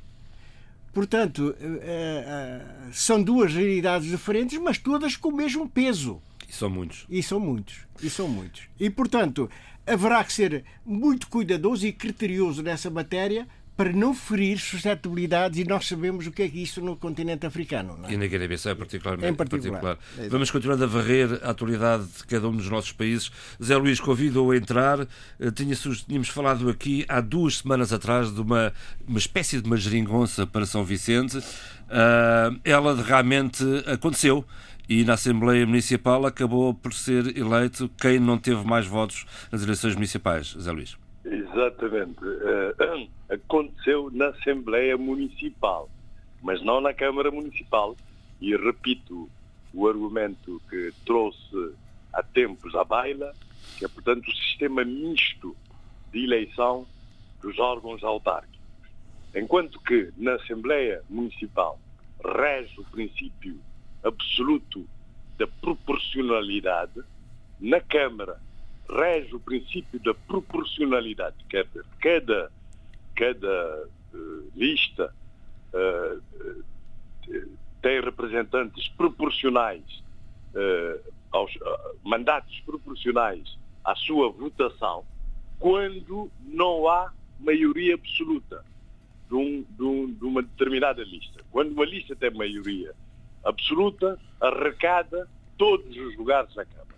Mas há uma coisa que é permanente, e aí não pode haver geringonça. O presidente da Câmara é o cabeça de lista da lista mais votada. Uh, portanto, não há geringonça a nível da Câmara, da presidência da Câmara. Mas pode haver, como vimos, a nível da Assembleia Municipal. E foi o que aconteceu. A UCID e o PICV juntaram-se, têm maioria absoluta, e elegeram o presidente, a presidente, a Dora Pires, uma mulher, eh, da Assembleia Municipal. O MPD tinha apresentado antes uma lista que provavelmente não negociou com nenhum dos outros partidos, porque uh, o presidente, o vice-presidente, o secretário eram todos do MPD e esta lista não passou. Portanto, passou-se à lista B, que passou. que passou, conseguiu, portanto, uh, conseguiu dominar a Assembleia Municipal. E nesse contexto, parece que o Presidente da Câmara uh, trabalha mal com a ideia de negociações e etc. Uh, portanto, ameaçou com eleições antecipadas. Não sei se é bluff, para uma, uma espécie de chantagem, para obrigar os outros partidos a alguma negociação a nível da Câmara, a nível da Câmara, porque a oposição tem também maioria uh, na Câmara, né? vai ser difícil, vai ser uma governação extremamente difícil. O Presidente da Câmara, uh, inamovível, uh, se não houver eleições antecipadas, fazer passar os seus projetos. Fazer, repare, até fazer passar a proposta de orçamento que queira apresentar à Assembleia Municipal que aprova o orçamento. Está a ver? Mas Portanto, vai ser uma coisa extremamente Eleições antecipadas, é pode... diferente. Eleições antecipadas podem ser arriscadas também para o PICV, que não conseguiu um resultado tão tão não, tão, não sei se tão é volumoso para o PICV ou, ou, para, como, ou para, ou para o MPD. ter. Ou, ou, para o MPD. Há um antecedente. Há, há um antecedente. Uh, numa situação idêntica de bloqueio, Onésimo Silveira provocou a realização de eleições antecipadas e conseguiu maioria absoluta. Mas uh, tratava-se de Onésimo Silveira, portanto, o E- e líder não- e não- autárquico carismático. Exato, Porque o atual presidente já vai no terceiro mandato, aliás. Nessas circunstâncias, como vemos, como vemos, quer dizer, há o desgaste, há o desgaste, há o desgaste e, e- e- e- e o líder da UCID, António Monteiro, está sempre a criticar violentamente eh, o líder local, o presidente da Câmara de São Vicente. Portanto, eu não sei se, se, se ele conseguirá eh, esse objetivo, que é, portanto, conseguir a maioria, uma maioria eh, absoluta em eleições antecipadas. Digamos que, é é eleições- Zé o Luís, é numa é análise política, numa análise política, eleições antecipadas em São Vicente só podem beneficiar a UCID. Eh, Há casos, há o que é que lhe casos, parece? Eh, O que é que lhe parece? Uh, sim, uh, a UCID está em ascensão em São Vicente. Para já transformou o PICV em terceira força política, Ora, aí está. tanto a nível autárquico como a nível das legislativas. Coisa que também aconteceu na Ribeira Grande de Santo Antão, em que um grupo de cidadãos que se candidatou eh, conseguiu, liderados por Paulino Dias, conseguiu ser a segunda força autárquica antes À frente do, PICV. do- à, frente, à frente do PICV, mas eh, só conseguiram deputados municipais porque a nível da Câmara o presidente eh, atual, recandidato, conseguiu maioria absoluta, eh, quase qualificada, né? uma grande maioria, apesar dele estar no poder há algum tempo. Apesar de ser Muito bem. Eu, eu, dinossauro. Isto não, é, isto não é de sumenos, vão-me desculpar, porque estamos aqui a falar de São Vicente e de eventuais eleições antecipadas, mas convém ter Mas- como mas pano de fundo, deixe-me só terminar, deixe-me só terminar. Zé Luís, deixe-me só terminar. Convém ter como pano de fundo eh, as eleições legislativas no próximo ano em Cabo Verde, são no primeiro trimestre, provavelmente já em 28 de março. Portanto, toda esta movimentação partidária eh, tem, eh, pode vir a ter reflexos, eh, seguramente. Mas, oh, mas há- há uma afirmação do líder eh, da UCID nacional, líder nacional, mas a UCID encontra-se eh, muito implantado em, em São Vicente, segunda força política, que diz que não está, que se o Presidente da Câmara oferecer pelouros à UCID na Câmara, a UCID tem o direito de escolher os pelouros que achar convenientes. E, claro, seria urbanismo, finanças, né? coisas que, eh, eh, de que o Presidente da Câmara não, Não vai abdicar, não com certeza. mão. Mas diz isso muito bem, que o CID não está interessado em, em pelouros. está interessado em fiscalizar a Câmara, fazer o papel da oposição dentro da Câmara. Por isso é que eu sou a favor desse, desse sistema eleitoral autárquico. Não do, se propõe, por exemplo, que o Presidente da Câmara é eleito o Presidente da Câmara e ele escolhe uh, os seus vereadores. Uh, há propostas nesse sentido, mas eu sou a favor desse, desse sistema que permite que a oposição possa fazer geringonça a nível da Assembleia Municipal e possa fazer oposição no interior da Câmara. Vamos ver. Em março temos eleições legislativas, vamos ver onde é que isto pode parar. Uh, um, Abílio, em São Tomé também se falou de. Temas, uh, oh, Zé Luís, eu sei que há mais temas, uh, só temos mais há meia hora de, só temos mais meia hora de programa, há muitos mais temas seguramente que se calhar não cabem é todos neste programa. Muito, Portanto, Abílio, faça favor. Em São Tomé e Príncipe também se falou de eleições e lei eleitoral, mas é uma, uma, uma, uma alteração à, à lei eleitoral que não é eh, propriamente eh, do agrado de toda a gente. Não, não pode ser do agrado de toda a gente. Eh, não pode ser do agrado de toda a gente, mas a verdade é que o que está a acontecer agrada-me a mim e agrada uma parte substancial da cidadania. Antes de lá ir, eu quero deixar aqui uma nota, se me for permitido, que é uma nota de pesar pelo falecimento de Alcino Pinto, é uma nota que tem uma componente pessoal, porque é uma pessoa que sempre esteve próximo eh, da minha família eh, quando e, e está, está, dentro das minhas memórias de infância, portanto, essa nota pessoal, e por aí não me alongo. Eh, e depois existe a nota política, que é um histórico do MLSTP, desde os tempos da Jota, enfim, projetou uma ideia da juventude do partido importante, num momento importante também para a consolidação de uma certa ideia negativa do Estado, mas a verdade é que havia esse paralelo com a juventude que, eh, que foi positivo, que deixou uma marca eh, no país. E era, ou poderia vir a ser, era um potencial candidato às presidenciais em São Tomé, às próximas presidenciais em São Tomé e Príncipe. Faleceu de forma, enfim, como qualquer falecimento, mas este um pouco mais terrível, de forma terrível, diga-se. Portanto, quero deixar aqui as minhas condolências eh, à extensa família e à família mais próxima, nomeadamente a sua esposa, a doutora Elsa Pinto, e, e, os, e aos filhos e aos irmãos.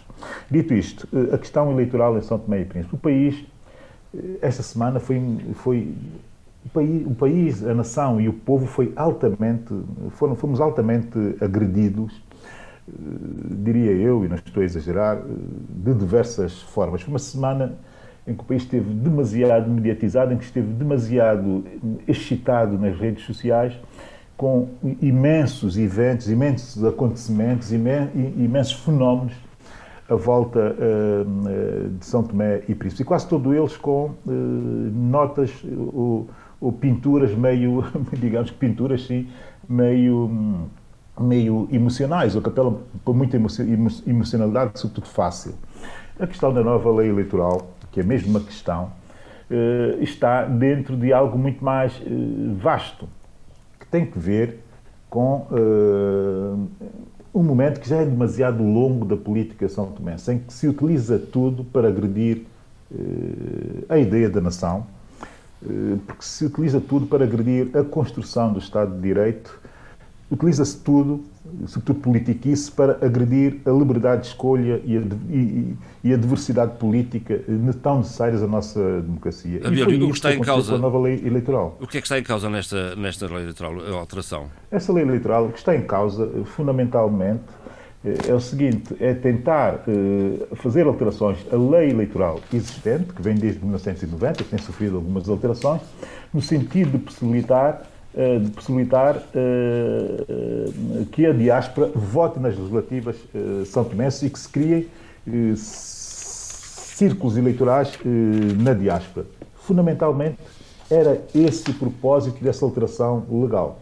A verdade é que o partido que tomou a iniciativa de, de, de liderar uh, o projeto, o PCD neste caso, entendeu por bem ir mais longe. E é neste ir mais longe que reside efetivamente eh, as agressões a que eu mencionei. A agressão à ideia da nação, eh, que é uma agressão contra outros santomenses, por exemplo, quando no artigo, no artigo, num dos artigos, no artigo que tem a ver com a capacidade eleitoral passiva, sobretudo para as presidenciais, capacidade eleitoral passiva, enfim, que é a possibilidade de ser eleito, não é? No artigo 11, por exemplo, restringe-se a ideia de, de, de, do ser São Tomense eh, tornando só possível eh, ser elegível para o cargo de Presidente da República cidadãos naturais de São Tomé e Príncipe. Quando na lei o que estava, e também estava na Constituição, aqui está outra agressão, que deveriam ser cidadãos com origem, cidadãos de origem São Tomense. E, portanto, e a lei da nacionalidade define o que são cidadãos de origem São Tomense. Aqui no projeto de, de, de, do, do, do, PCD há essa agressão à, à, à, Constituição e o interessante é perceber que quando uh, uh, o projeto foi uh, debatido na Generalidade, já sabia que isto tudo constava daquela, daquele, daquele documento. O que eu acho estranho é que todos os envolvidos na, na, na apreciação prévia do documento, e, e eu também li o documento, tanto mais que aqui no debate africano, logo no primeiro que nós fizemos pós-férias, eu aconselhei que se fosse o, site do Fórum uh, da Diáspora São Tomense, que estava lá o documento para discussão aberta por todos que estivessem, para discussão pública por todos que tivessem interesse nisso, eu fui li e não, não, não, não dei nenhum, nenhum, nenhuma resposta relativamente àquilo que eu tinha lido e concluído, mas diversos, diversas pessoas terão lido e feito o mesmo que eu fiz e devem ter dado, ter dado feedback aos eh, proponentes do, do projeto. Por que manter esse tipo de, de, de, alterações ou de propostas eh, que não fazem sentido, até porque agridem a Constituição, diminuem eh, também eh, o espectro da santomensidade, coartando eh, direitos que são direitos constitucionais eh, e que são um, utilizáveis por todos os santomenses de forma tão leviana. Esse tipo de agressões, em vez de eh, expandir uma ideia eh, de Santo Imensidade, que é o que se pretende, porque o país é muito, somos um, somos um, um, arquipélago e somos muito mais do que o arquipélago, temos que ser muito mais do que aquilo que o arquipélago é em termos físicos e territoriais, e aí o papel da diáspora é essencial, e é isso que está aqui em causa. Quando se retira a possibilidade de um filho de um São Tomense, ou de uma São Tomense, de poder candidatar-se à presidência da República, exatamente como a Constituição permite que ele o faça, e nas condições que a Constituição permite que ele o faça, quando se pretende fazer isso de forma legal,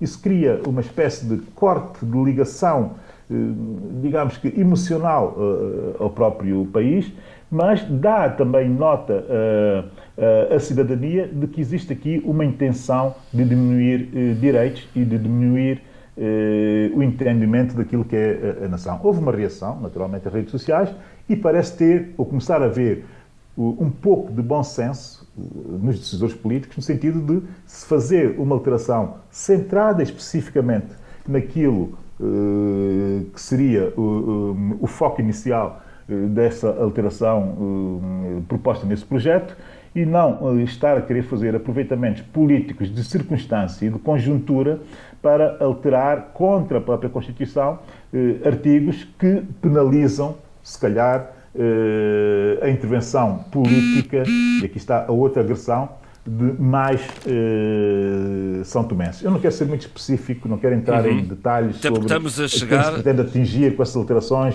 ou, ou, ou por que se pretende atingir com essas alterações, porque eh, isso já é eh, estar eh, a, a meter o, o estar a escavar na, na, na, na, ligeireza, a escavar na falta de bom senso que muitos decisores políticos são tomenses têm. Calhar... E, e, acho que neste momento em que o país está a ser tão agredido de diversas formas que eu não posso colaborar com esse tipo de abordagem eh, de violentação e de agressão eh, à nação, à Constituição, eh, ao próprio Estado de Direito e também a, a, a liberdade de escolha e, e, de diversidade política no quadro do São Tomé. O que eu quero dizer é, tenhamos todos calma e ponderação, não estejamos a jogar com situações limite que podem, de facto, incendiar a situação política uh, no país, não é isso que se pretende no momento em que está tudo angustiado e deprimido com a, com a Covid, não é isso que se pretende. O que se pretende é juntar o máximo de São Tomenses possíveis, eh, tentar eh, criar espaços de consenso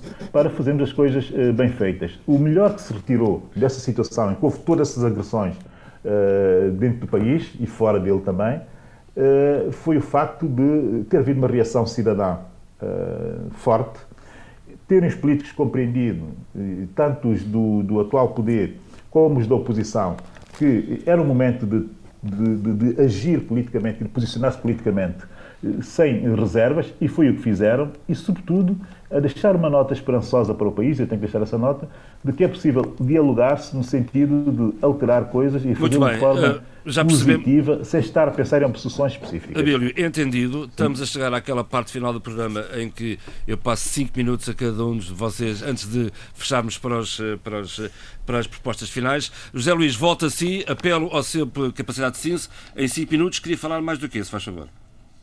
Sim, sim, há vários temas. Uh, Temos cinco minutos, tem que selecionar. Diga-me, diga uh, propôs aqui a polémica não, com a ah, deputada. Ah, ah, não sei. Ah, é uma polémica interessante. Então diga lá. Porque tem a ver Eu gosto com a separação e independência de poder.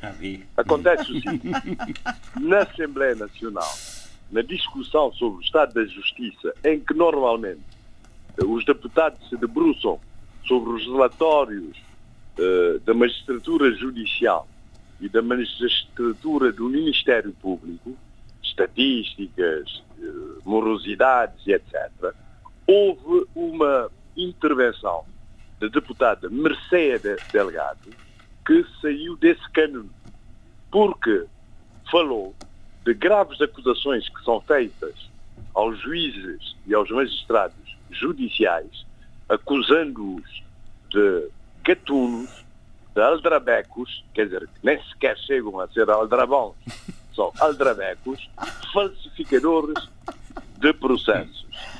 E, e, que isso ameaça sufocar o sistema de justiça em Cabo Verde. Uh, claro, essa deputada estava a referir-se, sem nunca nomear o nome, a graves acusações feitas pelo advogado uh, Amadeu Oliveira, e ele tem feito essas acusações publicamente há anos contra determinados magistrados do, do Supremo Tribunal de Justiça, bem feito Monso Ramos, Fátima Coronel, Afonso Lima Delegado, e contra o magistrado judicial Arri dos Santos. Mas repare-se que a Mercedes Delegado nunca refere o nome do advogado. A isso respondeu uh, a juíza, a presidente do Supremo Tribunal de Justiça, Fátima Coronel, que diz que a deputada abusou do seu mandato parlamentar e que, e que reproduz acusações graves feitas uh, pelo advogado Amadeu Aveleira, mas ela também nunca nomeia o nome desse advogado e que a reprodução de calúnias é também crime. Mas diz que as acusações de Amadeu de Oliveira tinham sido investigadas e o processo foi arquivado por, por, por falta, por totalmente infundados, eh, as acusações totalmente infundadas e por falta de, de provas e que a deputada não se refere a essa circunstância. E que agora os magistrados cisados é que são os queixosos. De facto, há processos contra Amadeu Oliveira para ele fazer a prova das acusações feitas sob pena de, de, de, de incorrer em pena. Sim, senhor. Em pena, em pena, em penas graves. Oh, Luís. Portanto, é essa polémica, porque depois na resposta a deputada diz que a liberdade de expressão é, é portanto, consagrada sagrada, na Constituição. é sagrada que os deputados têm um mandato, têm que falar de, de, de representam todos os cabo-verdianos e têm que falar e que, para além disso, as suas palavras reproduzidas em vídeo, que depois, vídeo que constava do site do grupo parlamentar do MPD, que depois foi retirado, retirado e publicado no, no, no, jornal eletrónico Santiago Magazine que a, a, a Presidente do Supremo Tribunal de Justiça não visionou esse vídeo, mas partiu de considerações feitas por outros articulistas. E o mais interessante nisso é que, a terminar, não, é, não há uma réplica da Presidente do Supremo Tribunal de Justiça a essa resposta da deputada Mercedes Delgado, mas quem responde é o sindicato, sindicato dos magistrados do Ministério Público. Está aí um rolo, um verdadeiro rolo, que é o que está aí. Não, não, não do, do, do o sindicato do, do, dos magistrados judiciais, já que a doutora Fátima Coronel é uma magistrada judicial, presidente do Supremo Tribunal de Justiça, isso é que achei estranho. Uh, achei estranho, sinceramente. Há uma ameaça, talvez latente, nisso, uh, mas de qualquer maneira, relembre-se que os deputados têm imunidade, pode, não podem ser responsabilizados pela emissão de opiniões e há interdependência de separação e interdependência de poderes.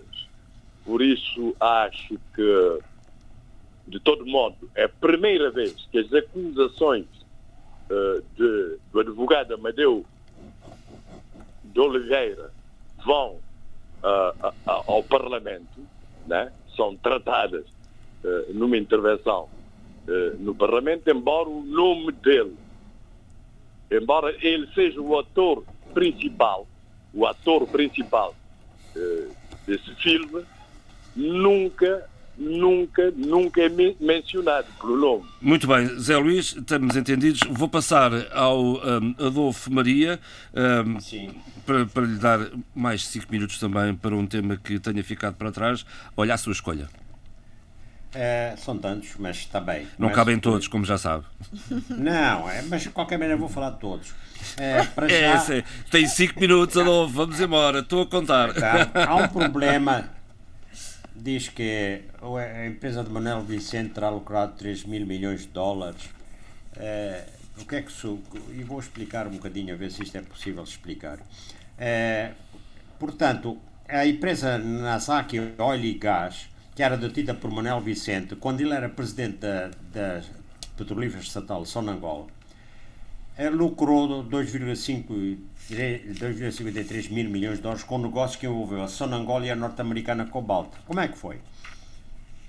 É, portanto, houve aquisição em 2009 pela Sonangol de dois blocos petrolíferos angolanos que a estatal anteriormente tinha oferecido a custo zero a uma empresa detida por Manuel Vicente.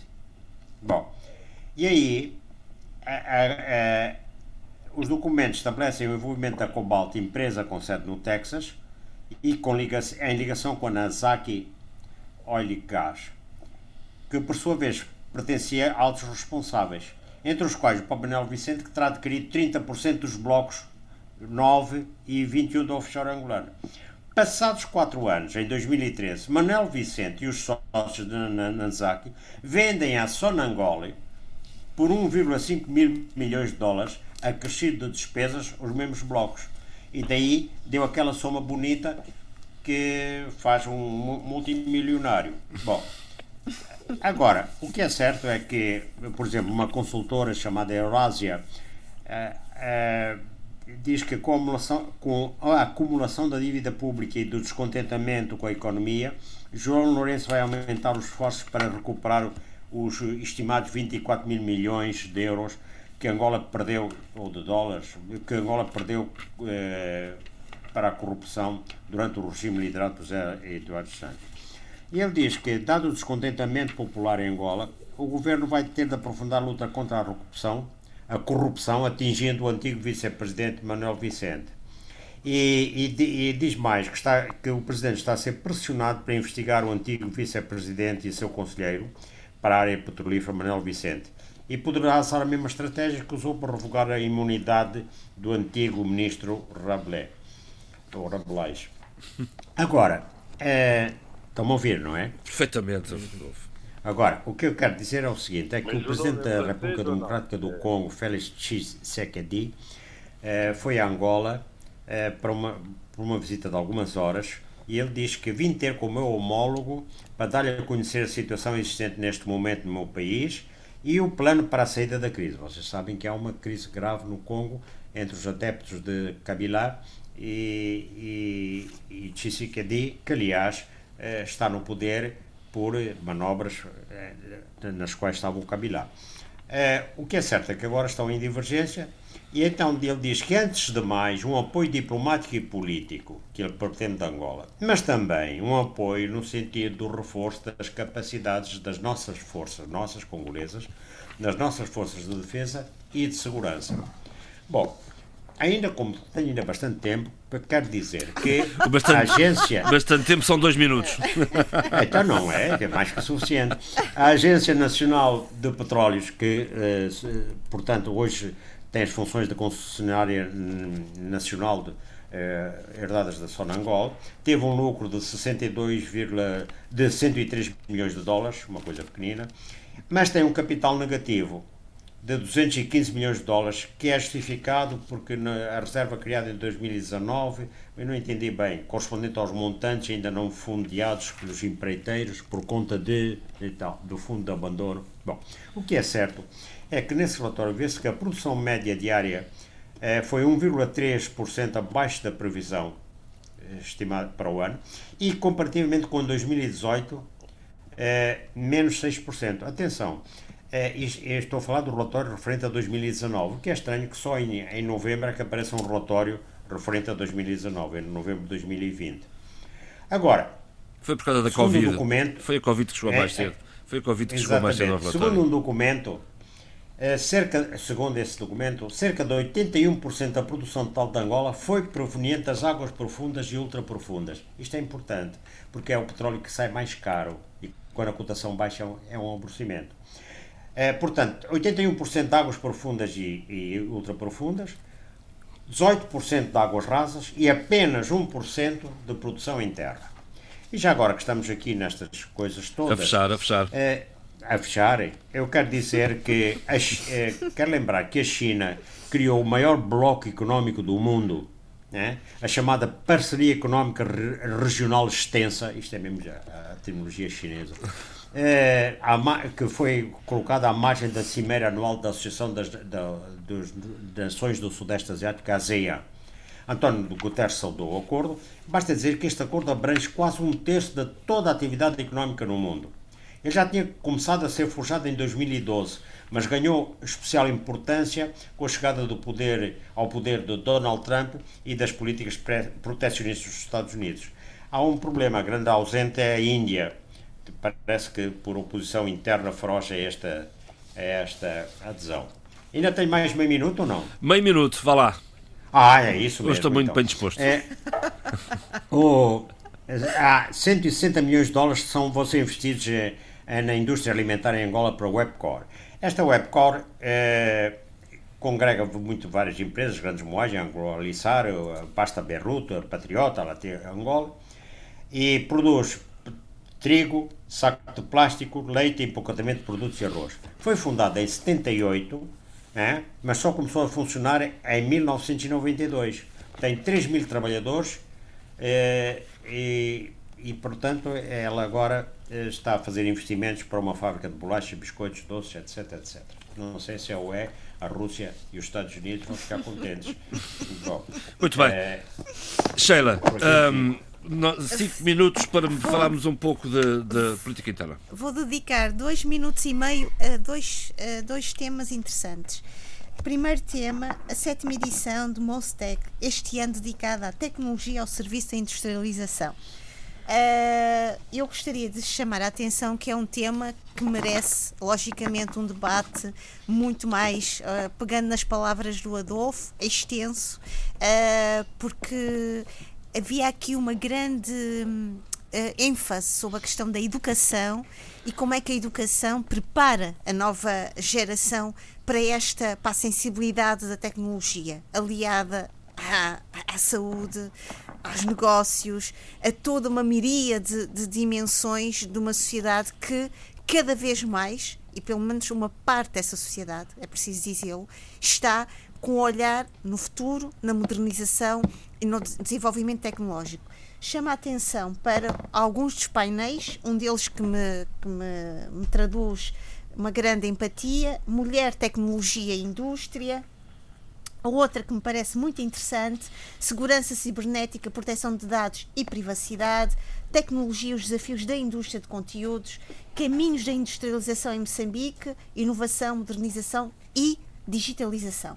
Tecnologia e descentralização dos serviços públicos. Bem, tínhamos aqui realmente pano para mangas para passarmos o debate africano uh, a, a, discutir sobre estas, estes grandes chavões, tecnologia e uh, uh, industrialização.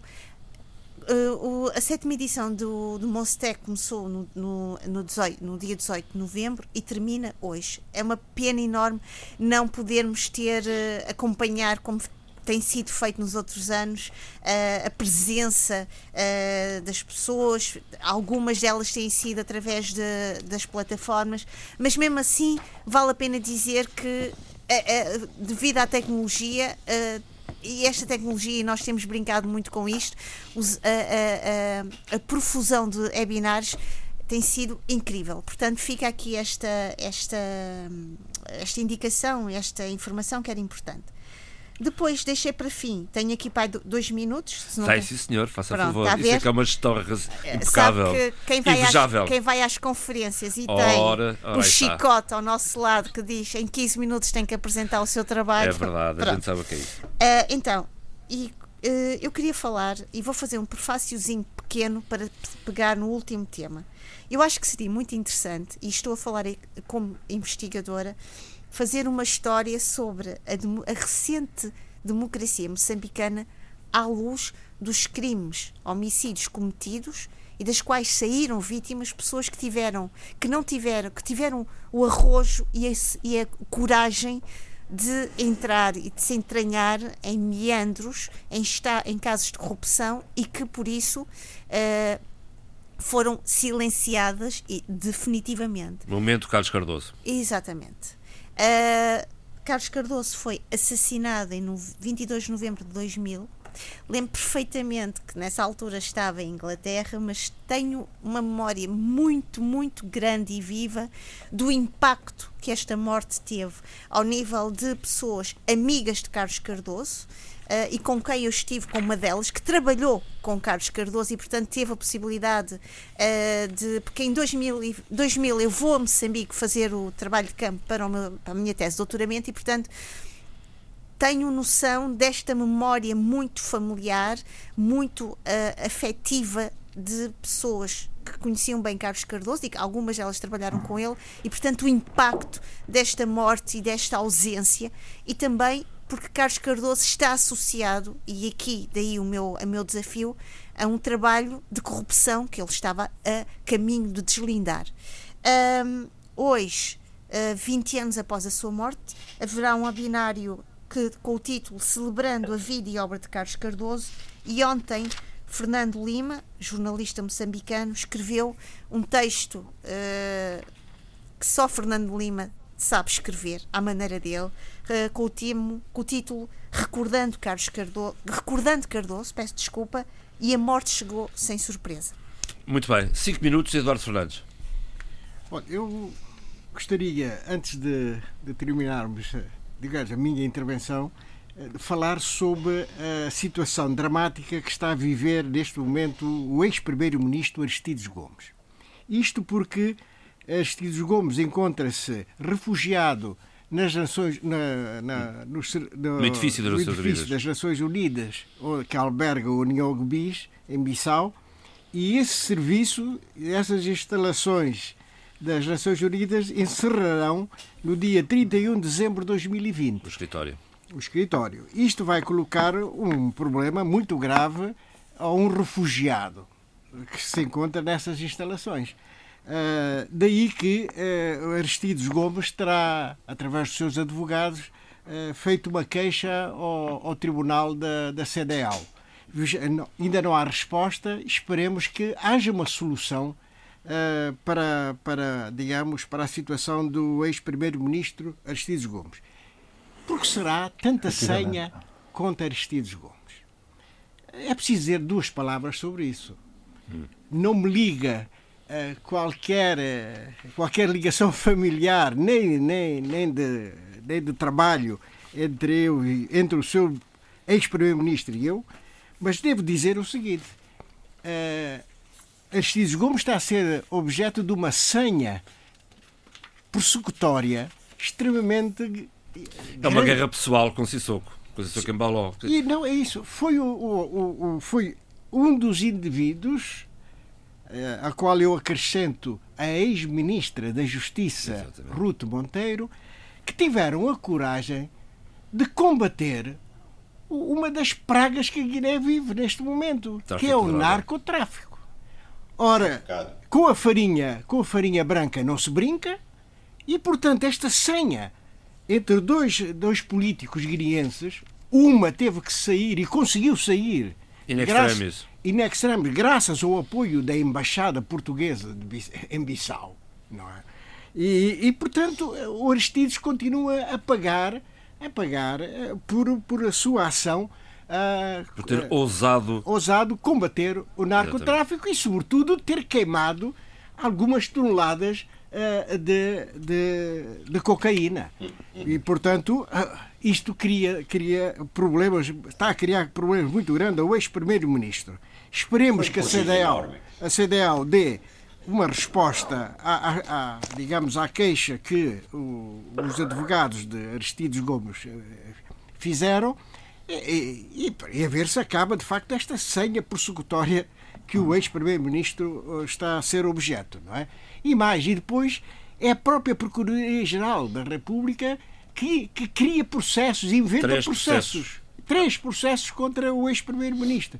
Isto é vergonhoso. É, a única coisa que eu posso dizer, eu não sou jurista, mas é, é, é algo extremamente vergonhoso uh, uh, aquilo que está a passar. Num país em que, em que hoje persegue, amanhã é perseguido. É perseguido.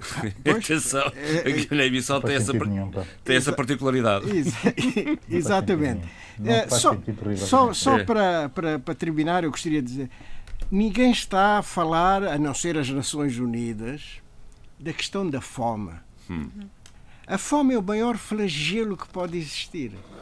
Quem nunca tenha atravessado, isso pode não saber falar, mas quem acompanhou, como nós, eu sou da geração de 60, em que se lia muito Josué de Castro, e portanto saber uhum. o que era a fome. Sim, eu, eu sou muito sensível a essa questão. E, de facto, a, a, a fome está aí e no continente africano é uma realidade. Há pessoas que durante passam dois e três dias sem porem uma panela ou lume para poderem se alimentar. Isto é extremamente grave. As Nações Unidas têm vindo a, a, a chamar a atenção para esse facto, está a tentar recolher uh, recursos, fundos para poder ajudar uh, as bolsas de fome que existem no continente africano, particularmente, mas eu julgo que é insuficiente. Mas isto é um alerta para a governação em África. Portanto, nós, só nos tempos bons é que nós temos que preparar-nos para os maus tempos, para os tempos maus. E não é, não é, é, é aceitável que o continente africano, com tanta potencialidade de produzir alimentos, que é o, o caso concreto da Guiné, em arroz e em todo tipo de vegetais, em vários outros tipos de cereais, o milho, o sorgo, além do fundo, além do fundo, eh, que é, uma, é, um, é, um, é um cereal típico da, da, da zona, da África Ocidental, uh, esteja neste momento dependente da importação do principal produto alimentar, que é o arroz. Portanto, muito bem. Isto tem que acabar e, e, e eu recomendo vivamente um planeamento na produção alimentar na Guiné-Bissau. Antes de passarmos às propostas, dois minutos, José Luís, dois, para falarmos dos manuais escolares, ou se quiser, passamos o tema para a semana que vem. Sim, eh, manuais escolares tornou-se eh, evidente, evidenciou-se a questão porque quem abordou a questão foi a, a primeira-dama de Cabo Verde, Lígia Fonseca, a apelar aos alunos que não aceitem que não haja manuais escolares. Lembro que uh, a questão do, do, dos manuais escolares tem vindo à baila uh, regularmente e tornou-se famoso em 2015, 2016, 2017 os tais manuais de matemática. Vejam bem a pronúncia. A pronúncia matemática, nós em crioulo dizemos matemática, em crioulo de Santiago. Mas uh, os manuais são em português, não é? portanto não se pode escrever manuais de matemática. Portanto, é, é uma questão que vem à baila periodicamente, tornou-se mais evidente agora, porque a primeira-dama, no encontro de, das escolas secundárias de Cabo Verde, abordou essa questão e cabe neste momento sublinhar que a primeira-dama de Cabo Verde, Lígia Fonseca, tem feito muitas intervenções públicas e às vezes com muitos recados. Com muitos recados. A última vez, a última antes desta, foi quando chamou a atenção do governo que as restrições às liberdades, aos direitos e às garantias em tempos de pandemia têm que ser com estado de emergência. E, e, e o governo, que tinha adotado uma resolução uh, a limitar direitos, liberdades e garantias, portanto, inconstitucional, mas que não pode, uma resolução não, não é promulgada pelo Presidente da República. Portanto, não, Vamos concluir, essa resolução não ia passar pelo Presidente da República. Uh, a Primeira-Dama chamou a atenção, de facto levou-se a lei, uh, a proposta de lei ao Parlamento, e tudo ficou uh, em termos uh, constitucionais regular, regularmente. Mas depois do alerta dela, sim senhor. E eu recordo que as eleições presidenciais em Cabo Verde são no segundo semestre do próximo ano. Jorge Carlos Fonseca não se poderá recandidatar, mas a Primeira-Dama tem deixado uns recados interessantes. Vamos às notas finais. Eu começo pelo Abílio, uh, por favor. Mas eu não tenho 5 minutos. É? Vá lá.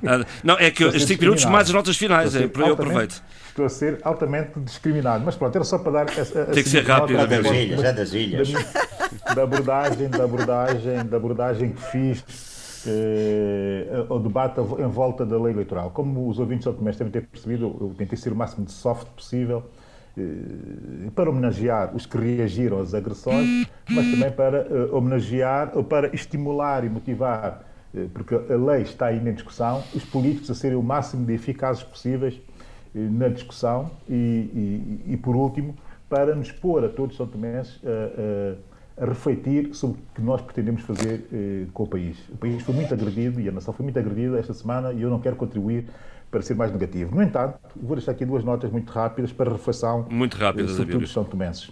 Em setembro, muito rápido mesmo, em setembro, em Portugal, e nós todos seguimos a política portuguesa, Uh, o André Ventura, o líder da extrema-direita, do Partido de Extrema-Direita português, o, Chega, uh, deu a conhecer uh, as suas propostas políticas para o ciclo um, político, para a reentrée política em Portugal.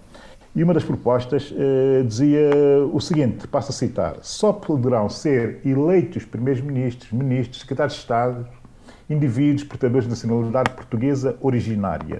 Fez citação. Uh, isto é típico uh, de um partido radical de extrema-direita uh, e, e, foi algo semelhante, indo ainda mais longe do que André Ventura um foi aqui em Portugal, que se tentou propor fazer em São Tomé e Príncipe. Isso tem que merecer a nossa reflexão. E já em outubro, o mesmo André Ventura, num tweet, a reagir a umas críticas feitas pela Jocine Catar Moreira, deputada, ex-livre, agora uma deputada independente, dizendo-a, ou dizendo dela, o seguinte no Twitter: na Guiné é que estava bem. Eh, porque ele, efetivamente, tem a ideia que a nacionalidade portuguesa uh, está remetida para uma espécie de naturalidade, para uma espécie de essencialismo Uh, e, e, é bom também que os São Tomenses e é bom e é bom eu, eu, já nem falo já nem falo no racista e no xenófobo mas é bom que os São Tomenses uh, ponham uh, ideia nisto É um tema para voltarmos a falar, Abílio. Isto vale a pena voltar ao assunto. Há propostas que são propostas que não se devem, não se devem nem se podem fazer. Propostas, propostas eu, finais. Eu falarei sobre É o isso mesmo, propostas finais, estamos em cima da hora. Abílio, rapidamente, propostas finais. A minha proposta uh, final é uh, trazer pela segunda vez aqui uh, o livro do Kwame Appiah, Cosmopolitismo, Ética no Mundo de Estranhos, que na sua página 62 diz o seguinte a propósito de um Akionde da, do, do reino Ashanti, do qual ele faz parte, a sua família faz parte. Eu cito, há três tipos de pessoas, mas todos têm o seu tabu. O governante, o rei e o escravo. O tabu do governante é o desentendimento. O do rei é o desrespeito. E o do escravo é a revelação das suas origens. Fez citação citando uh, Kwame Appiah uh, e remetendo para aquilo que se passou nesta semana em São Tomé e Príncipe com São Tomé. Sheila Khan? Uh, Finalmente. Já lá vai, Abílio. Sheila. Uh, ok, está bem. Já, já no, no seguimento do, do Abílio, Anne Applebaum, O Crepúsculo da Democracia, um livro a ler, editado pela uh, editora Bretan, uh, Bertrand, e uh, eu estou sempre muito atenta ao Booker Prize, que é uma coisa que, que gosto imenso de ver, comprar e ler. O novo Booker Prize 2020 é, vai, vai foi para o, escocês, para o escritor escocês Douglas Stewart com o livro Shuggy Bane. Eduardo.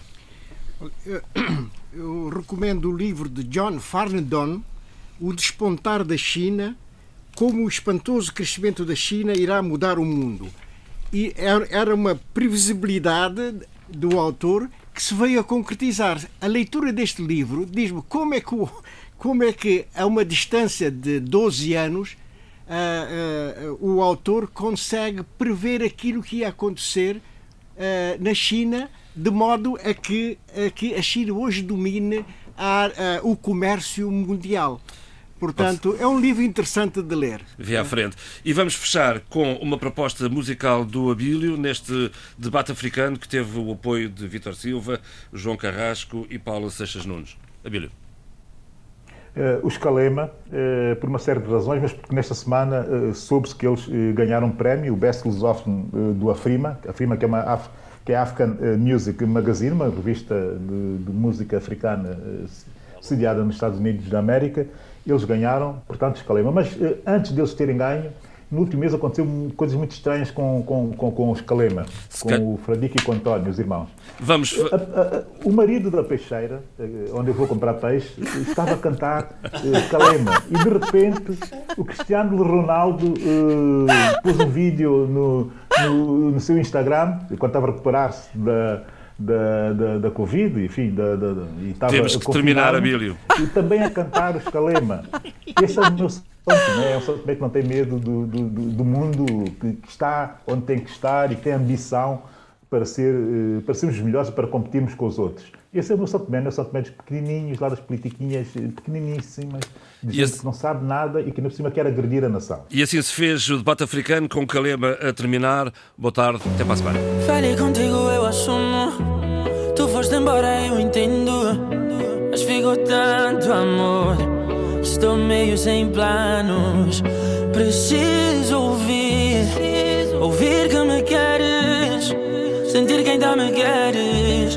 Que não foi desta que acabou. Todos falam de ti. De como fui um bobo. Te perdi por tão pouco. eh,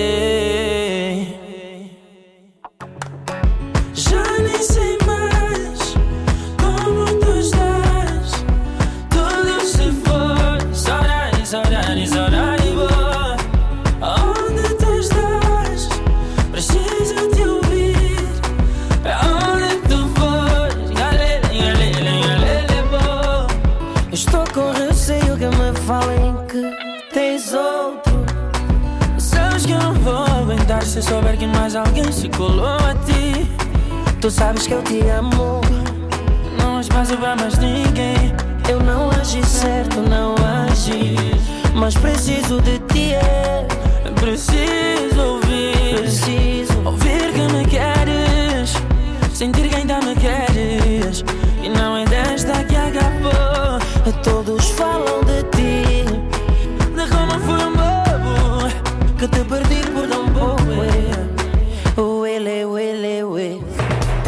Debate Africano. Cinco vozes. Cinco países. A análise dos principais assuntos da semana. Na IRDP África.